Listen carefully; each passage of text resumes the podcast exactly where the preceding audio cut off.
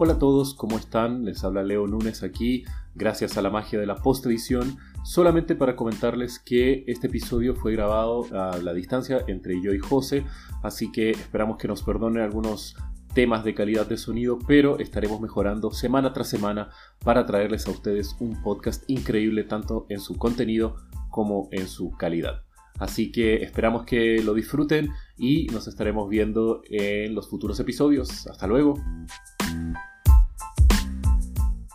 Hola a todos, ¿cómo están? Bienvenidos a otro episodio de Latam 4, el podcast en donde hablamos de diferentes temáticas de la cuarta revolución industrial y su impacto en Latinoamérica. Hoy estoy como anfitrión Leo Núñez hablándoles aquí y estoy acompañado junto a José Peña. Obviamente por la pandemia cada uno está en diferentes lados del continente latinoamericano, pero de todas formas estamos aquí grabando este episodio y obviamente adaptándonos a este contexto que nos ha golpeado duramente a cada uno de nosotros. Hola José, ¿cómo estás?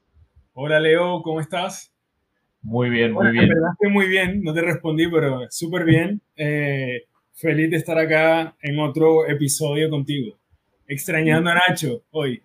Sí, bueno. Y, y claro, también creo que este ha sido nuestro primer episodio formato podcast en un buen tiempo, porque la mayoría de los otros podcasts que han salido han sido webinars de los que hemos hecho en nuestro canal de YouTube, que nos pueden ver. Búsquenos en YouTube como Latam 4. Y, bueno, aquí retomando esto, y más que nada comentarles que hoy estaremos hablando un poco sobre la industria del entretenimiento y cómo ha sido golpeada por eh, la pandemia del COVID-19, obviamente, pero también cómo se ha adaptado la industria del entretenimiento. Y eso es porque hemos visto que claramente han habido algunos grandes victoriosos de esta tendencia del entretenimiento en épocas de pandemia, Podemos hablar, por ejemplo, de la industria de los videojuegos, que han tenido un crecimiento explosivo como industria en este año 2020. Eh, también al mismo tiempo las plataformas de streaming como Netflix, Disney Plus, Amazon Prime se han diversificado y han crecido mucho más porque obviamente la gente ya no puede ir al cine sino que, o, o ir al teatro, sino que tiene que estar en sus casas y obviamente eso cambia los hábitos de consumo a nivel global y ha modificado mucho el cómo las diferentes industrias se adecúan, se adaptan y van modificándose para poder ser relevantes en estos periodos de pandemia. Y un tema interesante que quería traer a, conversación aquí es como no solamente hablar de la industria per se, que obviamente, como te había mencionado antes, José, algunos está yendo súper bien, otros están batallando y obviamente aquí en Latinoamérica creo que ya hemos visto y, sabemos un poco el contexto que la transformación digital en diferentes industrias en Latinoamérica ha sido un proceso lento. Eh, obviamente también las dificultades para la industria de entretenimiento aquí en la región para poder digitalizarse y adaptarse es algo complejo, pero no quiero aún entrar en, en ese detalle, sino que quería traer más que nada un poco conversar sobre el tras bambalinas, el lado menos sexy posiblemente y el no tan divertido, que no es como, ah, bueno, estas horas nuevas que se están generando. Es como, oh no, mira, ahora estos artistas hacen conciertos gratuitos a través de, no sé, Instagram u otras plataformas de streaming o, qué sé yo, sino que eh, solamente de, como comentar lo que muchas veces está pasando por detrás, que obviamente por, el, por la pandemia del COVID, la industria entera de entretenimiento ha tenido que adaptarse y a modificar mucho sus protocolos de funcionamiento de cómo era la vida antes del COVID. Y eso va en diferentes lados, desde la determinación de qué puestos de empleo son los más esenciales y cuáles no, cuáles pueden trabajarse en forma remota y cuáles tienen que estar presencial en eh, los diferentes eventos o diferentes instancias. Por ejemplo, si es que estamos adaptando una obra de teatro que antes era mostrada hacia un público dentro de un teatro y que ahora tiene que ser grabada, obviamente los actores son principales y tienen que estar ahí pero en muchos casos, gran parte de las personas que estaban en el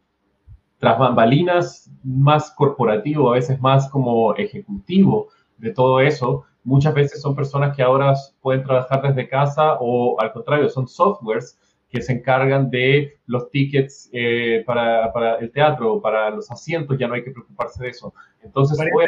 Leo, vi algo muy interesante en, hablando de teatro,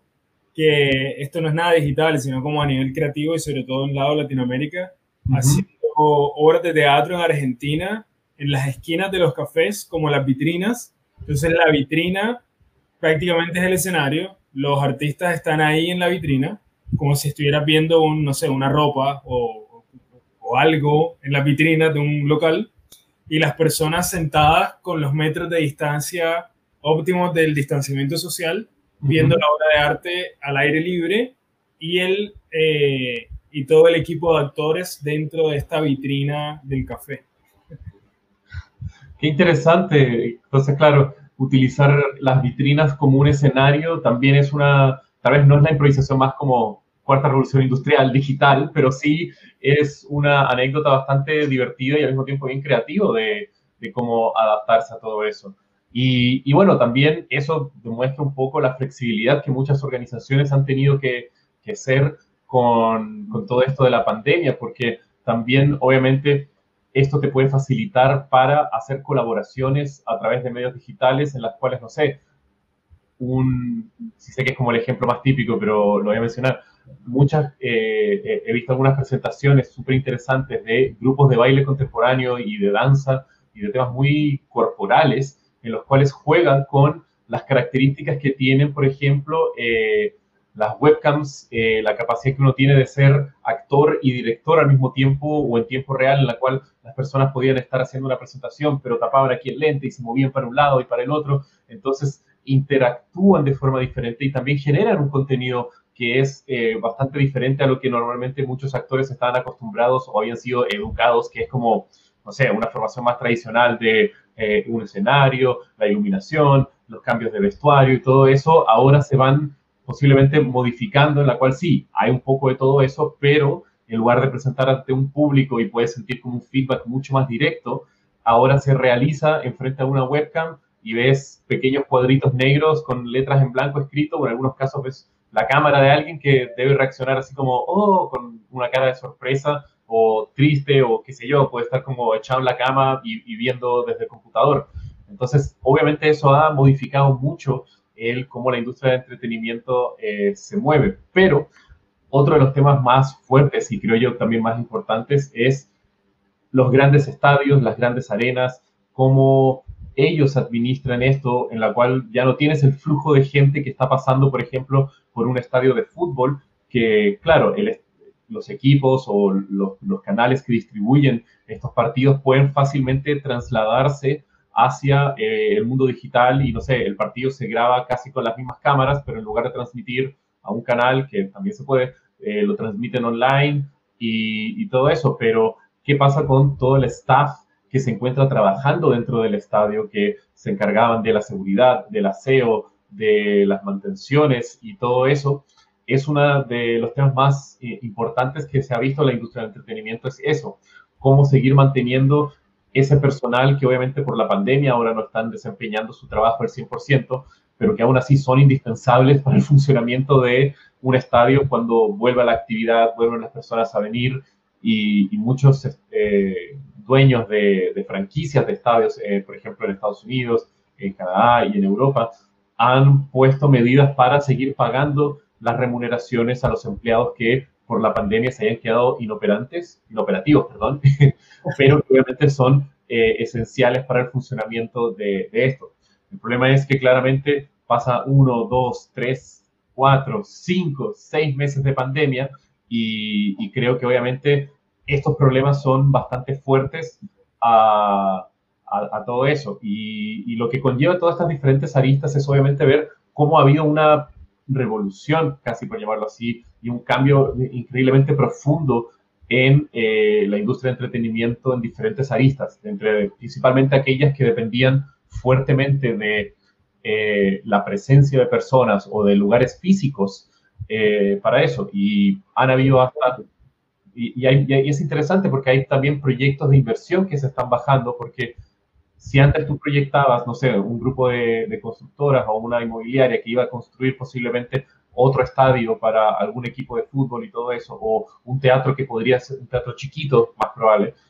obviamente ahora tú vas a estar pensando dos veces si es que la inversión va a estar entrando o se va a hacer para este primer año o esperar a que termine la pandemia y después recién ahí el inicio de la construcción de esto o, de otros lugares que obviamente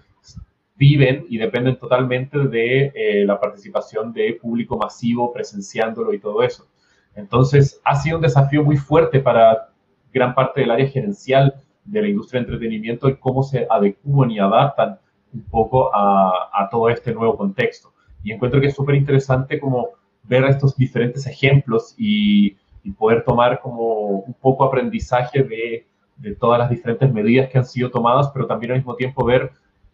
qué indispensable es la capacidad de adaptarse, la capacidad de ser flexible y, y saber muy bien cómo una catástrofe global, que no es algo tan común, pero que puede suceder, eh, tiene que estar a veces dentro de las consideraciones de cómo adecuar diferentes modelos de negocios o diferentes modelos de entretenimiento. Y encuentro que es bastante interesante el, poder ir revisando esto y, nada, obviamente también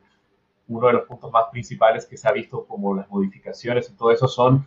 cómo mantener seguros los empleados que sí están físicamente eh, teniendo que presenciarse ahí, no sé, como los, streams que están haciendo para shows musicales, como todo el personal que es indispensable y que tiene que ir para brindarle el soporte a una banda o a un artista, estén seguros y estén respetando las diferentes medidas de seguridad. Y obviamente ahí ya hay ministerios de salud que han entregado protocolos o organizaciones de, como por ejemplo en Estados Unidos la OSHA, que tiene que ver todo con seguridad laboral y, de salud en espacios de trabajo, ha sacado diferentes protocolos alineados con la Central de Control de Enfermedades para eh, entregarles toda una serie de manuales y todo eso. Y muchos países han copiado esa misma medida aquí en Latinoamérica para aplicar las mismas medidas de seguridad, distanciamiento social, higienización de, instrumentos y de, y de utensilios que son utilizados en diferentes presentaciones y todo eso. Sí, yo creo que lo que dices, Leo, es, es bien importante. Bueno, yo, tengo puntos ahí en cuanto al entretenimiento, del por qué me parece que esto es un tema interesante eh, o que vale la pena que lo conversemos, porque siento que es bastante dual en cuanto al cómo abordarlo, porque si bien ahí, así como tú mencionabas, en el behind the scenes hay muchas cosas que, que no son tan buenas eh, o tan rescatables o en las que algunas hemos estado, algunas una parte de la industria lenta o en otras hay pérdidas catastróficas. Eh, si no estoy mal, o sea, salió un reporte más o menos en septiembre eh, hecho por PricewaterhouseCoopers donde el, el ingreso bajó de un 5.6% el ingreso de, o sea, el ingreso de dinero en la industria del entretenimiento y medios, que además todavía me llama la atención que eh, el entretenimiento lo vemos como medio eh, o siempre lo, los compilamos los dos. Eh, no sé en qué momento, tengo la curiosidad en qué momento llegaron a compilarse ambos. obviamente tienen una fuerte relación, pero no sé si sea necesario juntarlos o tenerlos por separado. Es una pregunta que después si quieres podemos debatir, pero, pero claro, sí o sí, bajaron los ingresos, se vio afectado, pero al mismo tiempo, como tú lo decías con el ejemplo de, Netflix o de todo lo que es video en demanda, y, hay muchas partes de la industria del entretenimiento, también tuvo una, una alza o un incremento o fue un, un boost, como un, un empujón de energía eh, al crecimiento. Entonces, yo creo que es súper importante que, que podamos abordar aquí en el tema del podcast esas dos dualidades del entretenimiento que va, eh, que declina o que decrece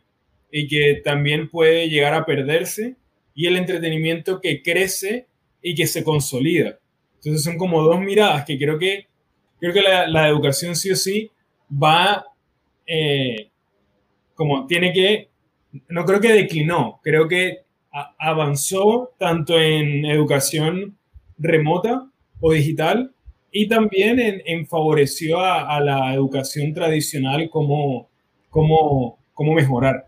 más que declinar, ¿me entiendes? Pero en este caso yo sí creo que hay un, que creo que sí hay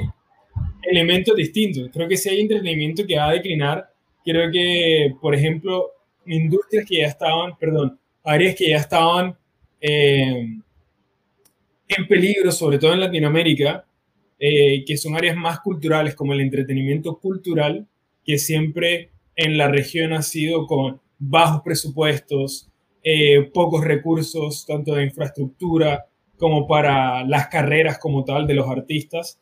creo que ahí sí está decreciendo un montón, porque, por ejemplo, en el caso de Colombia, muchas, eh, muchos colectivos de teatro y muchos teatros cerraron porque efectivamente los ingresos que tenían y las capacidades que tenían de sustento ya eran limitadas, ya eran muy bajas y con una pandemia prácticamente se volvieron nulas, entonces tienes que cerrar. Entonces, eh, creo que está bueno como ver esos dos puntos, donde hay algo que decrece y algo que inevitablemente crece un montón, como todo lo digital.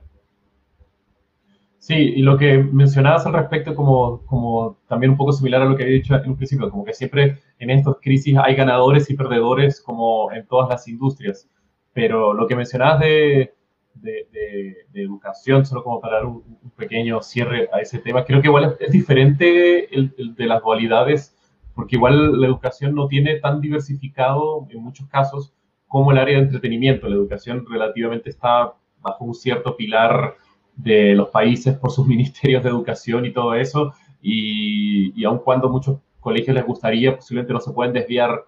mucho de eso, pero claro, aún así el cómo los colegios se enfrentan a todo eso y qué estrategias fueron exitosas y cuáles no, posiblemente van a entregar un aprendizaje muy fuerte de aquí al futuro. Pero sí, lo que mencionas de, teatros y, de adaptaciones y de cierres, tristemente, de muchos de ellos, más aún aquí en Latinoamérica, donde ya venían con un historial no muy positivo, digamos, de que no es como que uno piensa en grandes artistas y grandes teatros y tristemente Latinoamérica no te parece como la primera región en donde una persona joven que quiere estudiar teatro dice, voy a tener una vida económicamente estable y con una carrera de crecimiento y desarrollo al estudiar teatro en Latinoamérica. Sí, total, yo creo que eh, ahí es bueno, bueno. Pero ahora entonces, Leo, obviamente tenemos un desafío con este tema, eh, porque el entretenimiento es súper amplio. Entonces, eh, ¿cómo lo abordamos? Porque al final eh, creo que tenemos tela para rato y hay temas interesantes que es lo que nos, nos lleva aquí a la TAM 4, que es la parte digital. Entonces, en, esa línea digital, eh, tengo una pregunta, ¿qué sientes tú que falló? O sea, como cuál es la ventaja y cuál es la desventaja en Latinoamérica con el entretenimiento, eh, ¿cómo lo ves y hacia dónde va? Mira, por lo que he estado viendo, el, obviamente lo más interesante desde un punto de vista que fue esto que investigué y que aparecía mucho de eh, informes desde, también yo encontré uno de PricewaterhouseCoopers, pero también había uno de Deloitte muy interesante que hablaba del futuro de los medios y del entretenimiento después del COVID y decía que uno de los temas más interesantes, esto va a ser muy ñoño financiero, pero era que las estructuras organizacionales de las empresas de entretenimiento iban a ser mucho más esbeltas y mucho más direccionadas hacia la creación de contenido y no tanto en la administración y los costos que a veces existía en la industria de entretenimiento. Y para dar un ejemplo, más que nada hablaban como de los ejecutivos y al mismo tiempo la infraestructura organizacional. Ahora con el COVID y con la traslación de muchos empleados hacia el trabajo remoto de sus casas y todo eso, también le ha dado las, expectativas de tercerizar mucha mano de obra que antes eran hechas in-house o de automatizar muchos procesos que antes necesitabas de tener, por ejemplo, eh, empleados para poder administrar o, como te había mencionado, el staff de limpieza, que claro, en los lugares más grandes ahora están con estas medidas más eh, caritativas y sociales de seguir pagándole los sueldos aun cuando no sean necesarios pero ya hay algunas empresas de entretenimiento, principalmente creo que había una compañía de teatro, que daban el ejemplo de la compañía de teatro en Estados Unidos, que lo que habían hecho era trasladar todas sus operaciones a digital y ahora solo hacían obras a través de Zoom. Entonces los guionistas y los actores estaban adaptando obras que ya tenían en su repertorio para hacerlas a través de videollamadas. Ah, ah, entonces también jugaba un poco de hacer entretenimiento de pandemia, pero digital, y también después simplemente no tener que eh, arrendar teatros, porque era una compañía igual pequeña, entonces tiene también esa ventaja de poder flexibilizarse y estar trabajando solamente a través de Zoom. Y era como, vaya. Sí, es que totalmente es eso, pero yo creo que eh, hay una, obviamente hay una pérdida eh, y hay una fricción súper fuerte como todo cambio pero te das cuenta que hay un elemento que te obliga a la creatividad que te va a entregar cosas que no te imaginabas, ¿me entiendes? Como esto de las obras de teatro, como esto de las obras de teatro por Zoom, como lo que te contaba de Argentina. Eh, yo creo que ahí lo, que lo, fundamental es el tema de adopción en cuanto también al asistente, porque eh, obviamente hay muchas personas a las que le va a gustar seguir estando en esta, en esta parte humana y romántica de ver, por ejemplo, una obra de teatro en el teatro. Es como tener esa experiencia más natural y más social que, bueno, todos estamos demandando porque estamos en, también en hacinamiento, pero el hecho de ir al, al teatro tiene un romanticismo, tiene una conexión, tiene un... Eh, por eso está el cine y por eso está el teatro, porque son cosas distintas, quitando los elementos creativos, pero,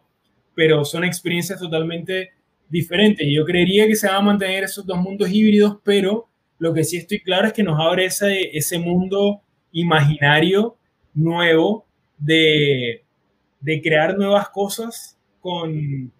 o sea, en el mismo teatro, pero crear cosas radicalmente distintas. Sí, y creo que ahí es donde está como, entre comillas, lo más interesante o el mayor espacio para innovar en el mundo híbrido, porque creo que gran parte de las producciones audiovisuales, la fórmula, aunque sea en el corto y mediano plazo, ya está, ya, ya está hecha. Eh, las plataformas de streaming como las que ya hemos visto, Netflix, HBO Max, eh, Amazon Prime y etcétera, etcétera, etcétera, que cada día se está particulando mucho más, eh, ya es un mercado saturado y que es súper rentable y le está yendo súper bien. Entonces, ahí está muy entendible. Pero lo que tú mencionas, y, y claro, las presentaciones que funcionen mucho más con una presentación en vivo, a través de streaming, a través de una webcam o una, cámara profesional, es donde posiblemente va a haber mucha innovación eh, para capturar valor de eso. Y no solamente digo presentaciones como el área de entretenimiento, pero también me, me imagino que desde la capacidad de tener, y, hablando de nuestro propio caso, como webinars o charlas, eh, ahora que todos están en casa, es mucho más accesible conseguirte a un charlista o a alguien de renombre para tu evento digital si solamente le pides como, oye, dame 20 minutos de tu tiempo a través de tu Zoom favorito, mientras que antes, no sé, me imagino que muchas productoras de evento tenían que pensar en, oye, eh, queremos hacer este gran evento, invitar a todos y, no sé, conseguir sponsors carísimos para poder financiarte el pasaje y la hora de trabajo de una persona muy rota. Es carísimo, es carísimo, es carísimo. Eh, ya en eso se te llevan un montón de costos para organizar un evento y ahora es solo como consiguete el correo del asistente o el número de teléfono, le explicas el evento y le haces la propuesta, como, oye, ¿quieres dar una charla por suma a, mi evento de, no sé, transformación digital, corporativa o cultural? Y lo más probable es que muchas personas te van a decir que sí, porque también están mucho más dispuestos a estar sentados en su casa con un computador enfrente y la webcam y decir como, hola, esta cosa es bacán, o dar una charla genérica en lugar de movilizarlo tres días a otro país y todo eso. Pero mira, a mí lo que me encanta de esto, Leo, es que hace que el entretenimiento entre en una lógica que solamente estaba, estaba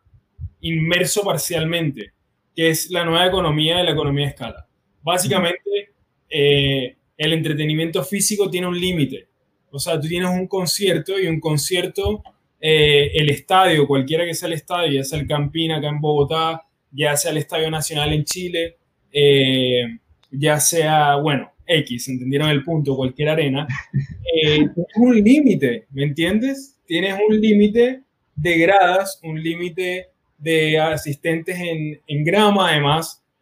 tienes todas las complejidades. Imagínate un, un concierto básico. Tienes todas las complejidades de si el estadio le pertenece, si es público o si es privado. Entonces ya si es público, hay una burocracia totalmente diferente. Adicionalmente a eso, eh, tienes el límite de aforo que vas a tener con, eh, con el entretenimiento, o sea, con el establecimiento. Entonces ya de partida estás limitado. Entiendo, me encantan los conciertos en vivo, me encantan los shows en vivo. Tiene extraño. Totalmente distinta, pero creo que ese, efectivamente, ese romanticismo humano de la experiencia social de estar ahí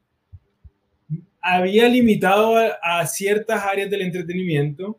a pensar en esta nueva economía, economía de escala de vamos a hacer un concierto único, pero donde vamos a tener millones, millones, millones de personas de todo el mundo. Entonces imagínate, donde tú antes solamente pensabas en hacer un concierto para Chile, ahora un artista puede estar pensando que puede tener un concierto eh,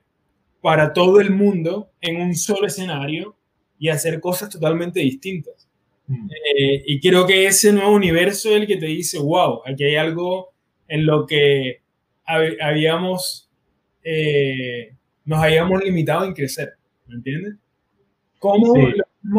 en las conferencias, o sea, ahora es tan fácil tener a un conferencista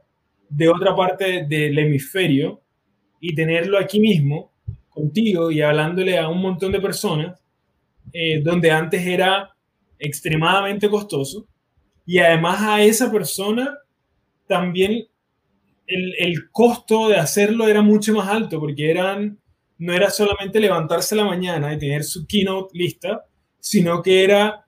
eh, las horas de su, del aeropuerto. Si vas a ir, no quieres estar solamente un día, vas a estar un poco más de días, entonces tratabas de organizar, dependiendo del perfil del, del tipo o de la tipa, eh, tratabas de organizar una agenda. Entonces entraban una serie de complicaciones más que incluso hasta te, te cuestionaba, ¿será que vale la pena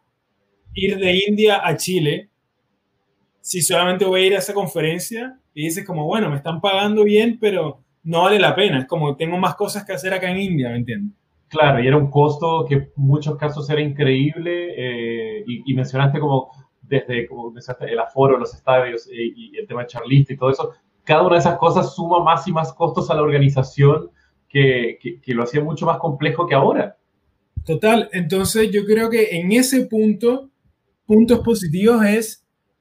el mundo del entretenimiento o una buena parte del mundo del entretenimiento entró forzadamente a disfrutar de la economía de escala. Ah. Y eso es algo que a nivel economía de escala, economía digital, me parece maravilloso porque vamos a llegar a miles, a millones eh, a bajo costo. Claro, y también encuentro yo que se puede dar, no sé, pensando como en el ejemplo de un concierto musical y todo eso, una instancia mucho más eh, personal hasta. Claro, no es la misma experiencia social como de nosotros como público, en la cual estás saltando, estás gritando, estás como sudando, es como, ¡ah! Todo eso, pero es una experiencia mucho más personal porque, no sé, onda, puede ser grabado el, concierto en la misma casa del artista y es como casi que estás sentado en el living de esa persona, así como viendo, y es como, wow, estoy como en un espacio mucho más personal y como también el artista está presentándole a una cámara, puede hablar como, hola, ¿cómo estás tú? Así como en muy uno a uno. Y eso es algo que la, la relación eh, artista-público en un, escena, en un escenario masivo es como, ah, mira todas estas hormigas que hacen ruido cuando yo canto, no sé, una cosa así. Entonces, claro, generas un cambio y que mucha gente puede que lo disfrute, hay gente que no le va a gustar, ahí cada uno con lo suyo. Pero... Ahí va a haber gustos para todos. Lo importante es que abrió la puerta, ¿me entiendes? Porque la puerta no estaba abierta. Entonces la puerta estaba a solamente haces conciertos en vivo, solamente disfrutas conciertos en vivo, solamente disfrutas teatro en vivo, solamente eh, existen. Eh, eh, era como, es así no había más experimentación. Ahora, obviamente, va a haber artistas que van a querer sacarle el máximo provecho a esta nueva oportunidad y van a haber otros que no lo van a querer hacer. Y asimismo vas a tener dividido a los fans o seguidores de gente que no va a querer ya ver más a un artista porque todo lo está haciendo digital y gente que lo va a disfrutar más porque lo está haciendo digital. Entonces, eh, lo importante es que si bien hay gustos para todos, abrió esta oportunidad y esta puerta enorme, bella, que antes estaba, pero no habíamos estado obligados a hacerlo. Y ahí hay algo muy interesante que es la economía en cuanto a que comienzas a verte forzado porque si no, no estás haciendo nada. O sea, el artista y el que vive del mundo del entretenimiento tenía que performar, porque no te pagan por más nada, sino que por performar, por mostrar por entretener. Eh, y ahí está forzado a, crear. No, y obviamente como esta obligación de crear y adaptarse, me imagino que también va a estar generando artistas que posiblemente su forma de expresarse en arte o el estilo de arte que estaban creando va a verse mucho más potenciado a través de estos canales digitales versus, no sé, haber hecho una presentación en vivo o tal vez no en vivo, pero como en un escenario, no sé, pensando en el caso como de la música, como un ejemplo, puede que haya un artista que esté súper interesada en desarrollar una experiencia musical que también involucre mucho más el medio digital y la flexibilidad que eso le proporciona versus presentarse en un escenario. No digo como un DJ o música electrónica que la conocemos, pero como ampliarse a que también, no sé, pueda jugar con efectos como de realidad aumentada sobre su propia cara que complementen la canción o, jugar con diferentes tecnologías que pueden estar acrecentándole valor para las presentaciones musicales. Solo para dar un ejemplo que creo que Nacho lo había mencionado en un episodio anterior sobre la industria del entretenimiento. Ya hay conciertos que se están realizando dentro de videojuegos que ofrecen una experiencia diferente. Creo que había sido Travis Scott que había hecho su concierto en Fortnite eso es una experiencia nueva y que posiblemente van a haber más artistas que se van a estar desarrollando con innovaciones de cómo acrecentarle valor a sus presentaciones musicales o de teatro o lo que sea, sumándole esta complejidad desde un punto de vista positivo, no complejidad como, oh no, pero sumándole esta complejidad del el medio digital. Y obviamente eso yo creo que, como tú mencionaste, se abre la puerta para que uno, baje las barreras de eventos y todo lo demás, pero también abre la puerta para que mucha gente se dedique a innovar y a ser creativa con este nuevo medio. Completamente, mira, te pongo el caso de nosotros con Welcu. Eh,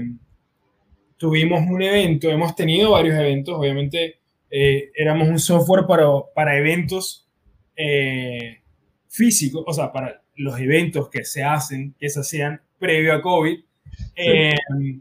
para eventos físicos y claramente nos pasamos a todo el, el, tema de eventos live y dentro de esos hay, voy a rescatar dos puntos que, que, que, que son muy, muy buenos a analizar en cuanto a, a, la industria del entretenimiento. Uno es conciertos, que era lo que hablábamos ahorita. Entonces, por ejemplo, nosotros tenemos varias operaciones en diferentes países de Latinoamérica. En una de esas en Colombia. En Colombia se movió mucho más el tema de, los shows. Eh, y tuvimos un artista que, por ejemplo, eh, o sea, un organizador que hizo este caso, Leo. Ponte a pensar que tenían, lo que crearon fue un ambiente de producción totalmente con las condiciones de bioseguridad y todo, todo, todo lo, lo importante. Y comenzaron a invitar artistas. Ellos grababan, hacían el show en vivo y transmitían a través de Welcu y nosotros vendíamos las entradas, la autogestión, todo toda la película. Eh, y gran parte de los conciertos que hicieron fue en esa misma lógica. En un recinto donde invitaban a las personas, hacían conciertos y transmitían. Ya de partida, un hit, reducción de costos, solamente enfocarte en booking, tener diferentes artistas, innovar con mismos artistas al mismo tiempo, crear diferentes cosas. Eh, y por otro lado, el último artista, que es uno de los artistas más reconocidos en Colombia, lo que hicieron fue distinto crearon en un lugar público, al aire libre, sin gente obviamente, pero me refiero a una, escenografía al aire libre, eh, donde nunca se había tocado de esa forma, con un show totalmente único que va un poco alineado tú a, a darle más esos toques, ya sea o de cercanía o de un lugar donde el artista siempre quería tocar. Entonces lograron crear ese, ese, esa experiencia gracias a esta nueva realidad. Si antes, eh, antes no hubiese podido ser posible, porque no te hubiese imaginado, yo quiero tocar en ese lugar, en Valledupar, al lado de ese río, eh, en esta hora, no va a haber gente queriéndose colar, estar con el artista, sino que era esa experiencia y se transmitía a miles. Y en ese miles, además, logras que ese artista llene más cantidad de gente de lo que había logrado en algún momento en el plano físico. Mm. Entonces ya ese es un caso brutal. Y lo otro eh, que, que, valía la pena contar como, como un caso es todo lo que es eventos físicos, conferencias y también esto del video en demanda como Netflix, también va a ser un cambio radical en el contenido que nosotros hacemos. Por ejemplo, teníamos el caso de una organizadora que lo que hacía era traer siempre a un experto español, traerlo a hacer una jornada por diferentes lugares en Chile y lo llevaba a típico dos eventos en Santiago y una región, solamente un lugar. Eh, ya te limitaba, pero ese era como el tour. Y le iba súper bien. ¿Qué comenzó a hacer? Contactó al tipo, al mismo experto, y comenzó a hacer cada fin de semana o después cada 15 días videos en vivo, obviamente con un ticket menor, pero ella teniendo un costo menor porque no traía al experto y por economía de escala disparó, comenzaron a vender mucho más, mucha más recurrencia, mucho más temas, porque antes venías y solamente escuchabas una charla, no continuabas y escuchabas todo el contenido que tenía ese experto. Y además lograron crear nuevas líneas de ingreso, porque no solamente tenías el en vivo, sino que vendes en vivo, lo ves en vivo, pero tenías la oportunidad de comprar el vivo y el video en demanda. Entonces, si lo veías en vivo, pero después te querías quedar con la charla y repasarla, lo podías hacer por un costo mayor. Entonces comenzaste a tener una nueva línea de ingreso que no tenías antes. Y además una línea de ingreso continua, porque tenías el evento en vivo, lo grababas una vez, quedaba el video ahí y seguías vendiendo por todo el tiempo que querías. Eh, claro, y, me imagino que también eso debe ser súper interesante porque generas posiblemente una línea de ingreso relativamente fija a eh, el video en demanda, en la cual la, gente puede que más adelante pasó dos semanas o dos meses desde que tuvo el evento en vivo, pero aún así van a haber personas interesadas y van a comprar el video en demanda y no, y no tuviste costo alguno ni de tiempo para esas ventas después. Es simplemente como goteo que sigue entrando. Es, exactamente, es un hit y, yo personalmente con todo lo que veo en demanda, video en demanda live, eh, veo que es una oportunidad enorme de creación que es muy loco porque antes lo teníamos, pero no lo explotábamos al máximo. Es como todo lo querías hacer en un plano físico y la capacidad que tienes de hacer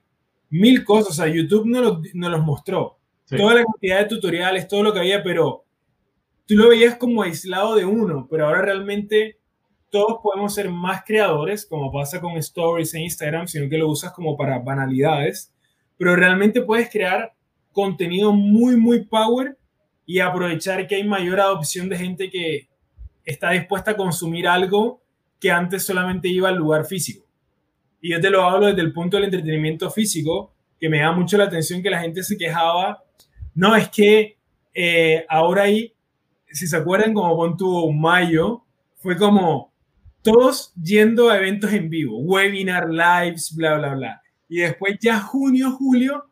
todos estaban aburridos porque decían, ay, todo el mundo está haciendo live, como que ya no quiero, etcétera. Como que era la crítica a hay mucho.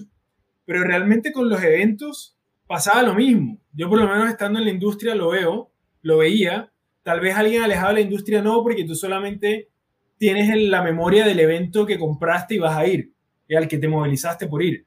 Pero en verdad, todos los días habían eventos, todos los días habían meetups, todos los, todos los días había gente juntándose en un lugar, en una plaza, en un recinto, en un venue, etc.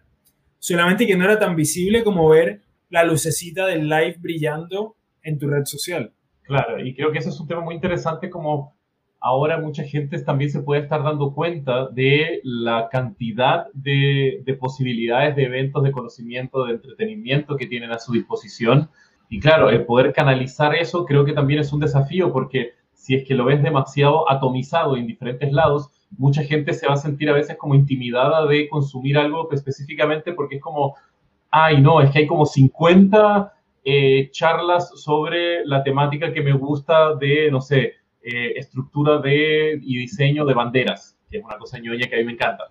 Pero si es que también hay plataformas que después, y creo que ahí también está la siguiente oportunidad ahora, es plataformas que agreguen este tipo de contenido y los unifiquen y después te pueda decir como esta plataforma, oye, este es el live que a ti más te va a gustar sobre esta temática o te da como tres recomendaciones en lugar de estar cargándote con 20 alternativas y todo eso. Entonces, creo que también vamos a estar viendo muchas oportunidades ahora que ya estamos normalizando mucho más el entretenimiento en vivo digital y, como todo este sistema como de streaming en vivo, como, no sé, plataformas como Twitch y todo eso, que encuentro que, claro, cumplen un nicho de más que nada videojuegos y algunas que otras cosas diferentes, pero ya se va a estar ampliando posiblemente plataformas, bueno, no digo nada, como eh, Live, que fue un gran aliado para nosotros en la TAM 4, eh, van a haber más plataformas al igual que ustedes que van a estar entregando contenido o van a aglomerar diferentes creadores de contenido bajo su alero y después ofrecer todo esto para el público que, que esté buscando entretenimiento y, y, ese tipo de, de, cosas. Y algo, además, agregar a eso, Leo, que es en el entretenimiento, viéndolo como una industria de entretenimiento, por decirlo así, vago o como que no te llena nada, solamente como que te mata tiempo. Y entretenimiento que puede ser útil o productivo o que incluso va ligado al... Eh, por ejemplo, no sabría cómo encajar el tema de deportes, si es educación o entretenimiento. Entretenimiento. Es como raro. Entonces, pero ponte a pensar que vas a tener la posibilidad ahora, gracias a esta nueva puerta que yo comentaba de, de que estaba pero no lo usaba, no, la, no, no, no, no nos habíamos permitido traspasar, es que fácilmente yo puedo, como ya estaba pasando con el freelancing,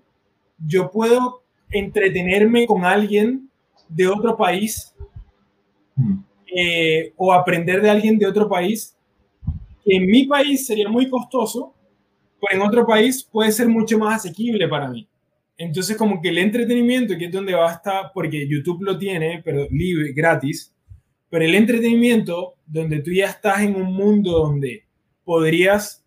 comprar o conseguir algo de alguien que está en otro hemisferio o en otro lugar donde además consumes lo mismo, pero más barato,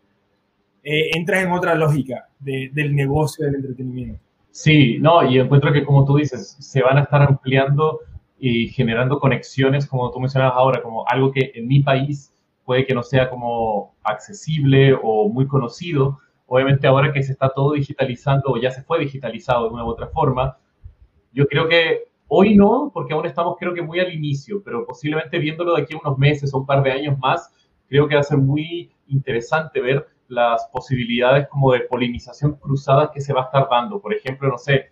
artistas de otros lados del mundo que por alguna u otra razón se van a hacer muy famosos en países que antes no tenían ninguna forma de cómo hacerse, o no sé, de la nada, un artista colombiano va a estar presentándose a través de una plataforma digital y se dan cuenta que el 40% de sus fans vienen de Finlandia o alguna cosa así. Yo tengo uno, un caso de una, una persona muy cercana que es un hit en Ecuador y es de acá de Colombia, ¿me entiendes? Y, con todo el tema de la parte digital,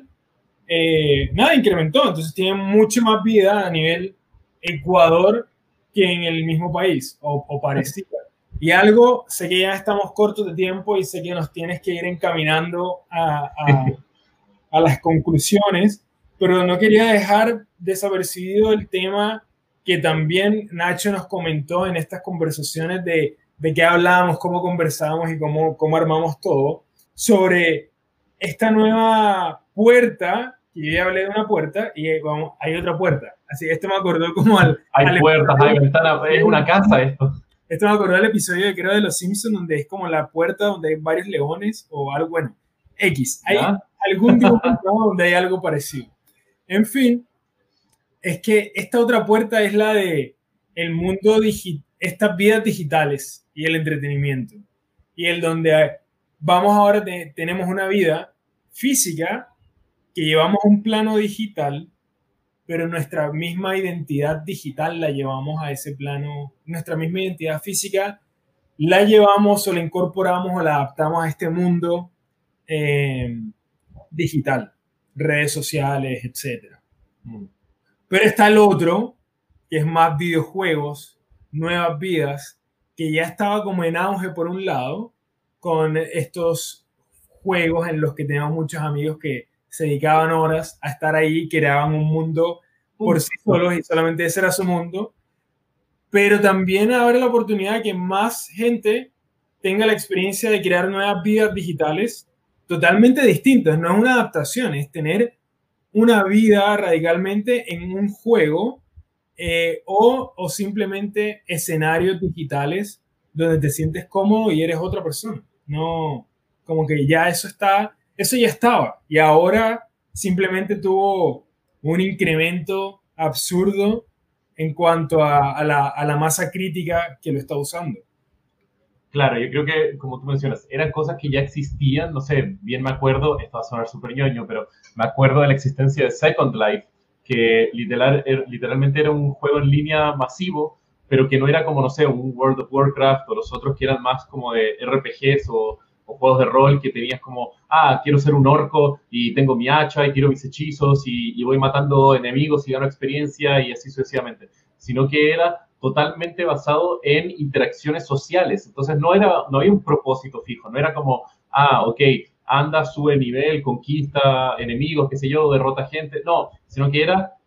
haz lo que quieras, así como ponte, camina, eh, conversa con personas random que estén ahí caminando o explora el mundo digital que existe o abre negocios. Había posibilidades de abrir negocios y hasta había gente que vendía propiedades digitales dentro de Second Life y se hacía un buen dinero porque había una plataforma de programación y diseño que podías comprar. Entonces había gente que compraba como metros cuadrados dentro del juego y después como arquitectos reales construían eh, una propiedad, una casa, una disco y después la vendían para otros usuarios que querían, no sé, oye, me encantaría tener una discoteca y poder hacer fiestas los viernes en la noche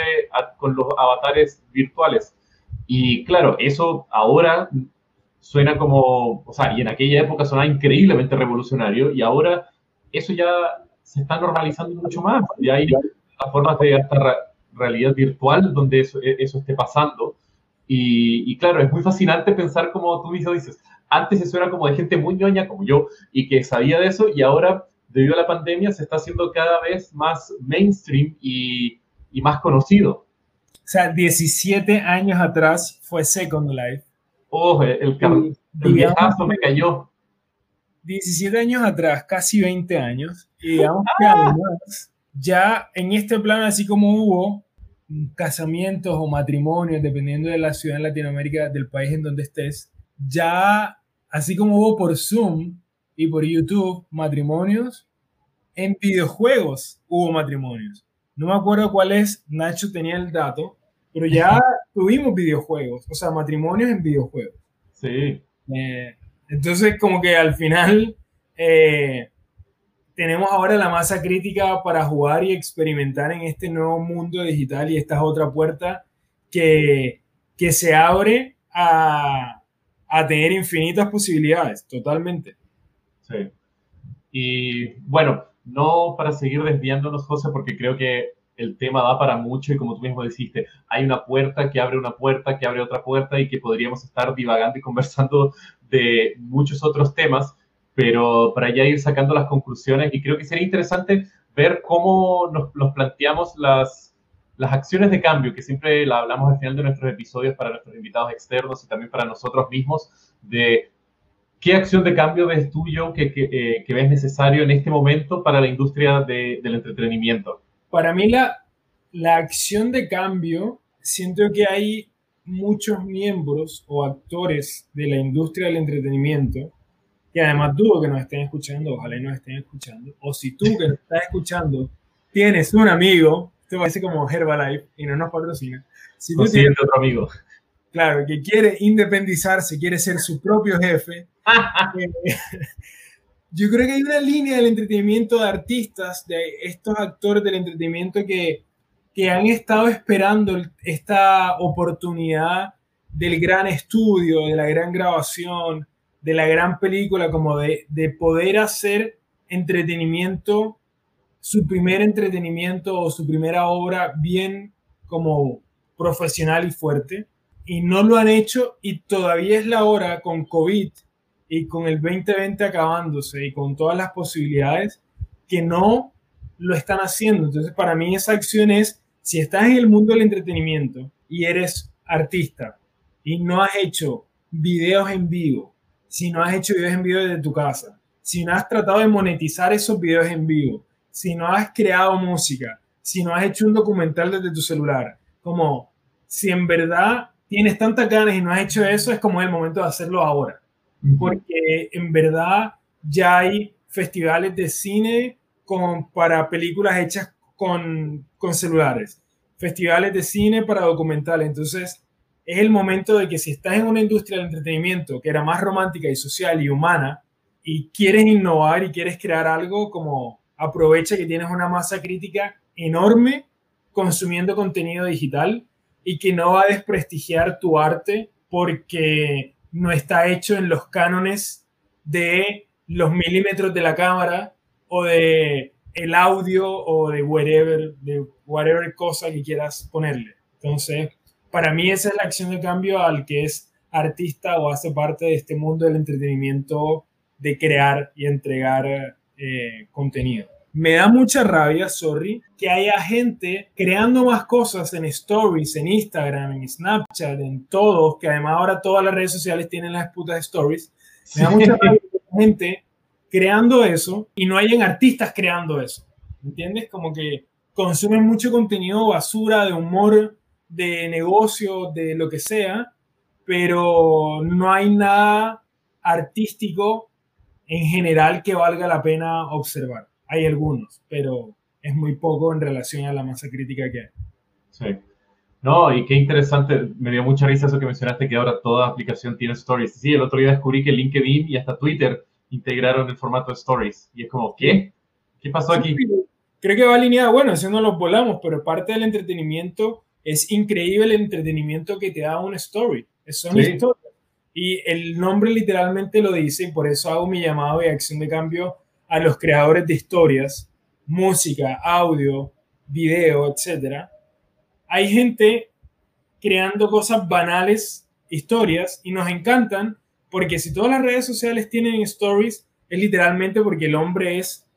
el humano es, le encantan las historias, le encantan ver y escuchar historias. Eso no es nada, no es ningún secreto.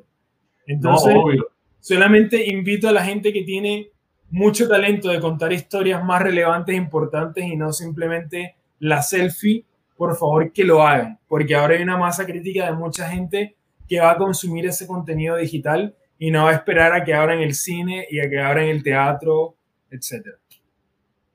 Sí, yo voy a sumar mi, gotita de acción de cambio también y yo lo veo desde el otro lado y creo que una acción de cambio sería un llamado a los consumidores de entretenimiento que nos demos el espacio de ser aventureros y de lanzarnos a veces a ver una obra de teatro a través de Zoom, eh, comprar un ticket para algún concierto de música a través de alguna plataforma digital eh, que sea en vivo, como siento que más allá de las plataformas de streaming más tradicionales, Netflix o YouTube o, o redes sociales de por sí, creo que aún así falta un poco más de empuje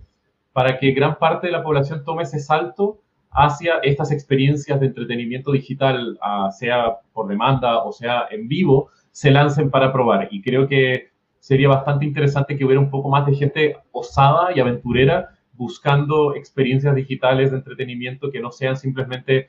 otra película más en Netflix u otra serie que no hay nada de malo, pero que bueno, pongámosle más ahora a la vida, diversifiquemos un poco nuestro entretenimiento. Perfecto, me encantó. Creo que, creo que, es, eh, creo que, y son los dos públicos que se necesitan, creadores y consumidores. Exacto, pero que ambos lados tienen que atreverse a más, donde tanto los consumidores como los creadores. Sí es. Excelente. Perfecto. Buenísimo, Leo. Me encantó eh, eh, la acción. Sí, muchas gracias, Joe. Y bueno, creo que con eso estamos por este episodio de hoy. Eh, fue, como digo, esta es como siempre una experiencia de aprendizaje. Nuestro primer episodio a través de digital. No es la primera vez que nos grabamos porque hemos hecho los webinars, pero igual es divertido hacer este podcast, pero ahora en distancia. Te extraño yo estar aquí en físico, extraño a Nacho también. Eh, la dinámica que teníamos cuando estábamos en físico se, sentía diferente, pero bueno, es una experiencia de aprendizaje esto y espero que quienes nos estén escuchando hayan disfrutado también de este episodio y bueno, no se olviden de buscarnos en redes sociales. Nosotros somos Latam4, es como estamos en nuestro Instagram, arroba somos Latam4. También nos pueden encontrar en www.latam4.com. Eh, nuestro canal de YouTube, Latam 4, también somos bien creativos y nos llevamos igual en todos lados. y nada, esperamos que hayan disfrutado. Pueden seguir escuchando los otros episodios de nuestro podcast y nos estamos viendo a la próxima. Que estén súper bien. Hasta luego.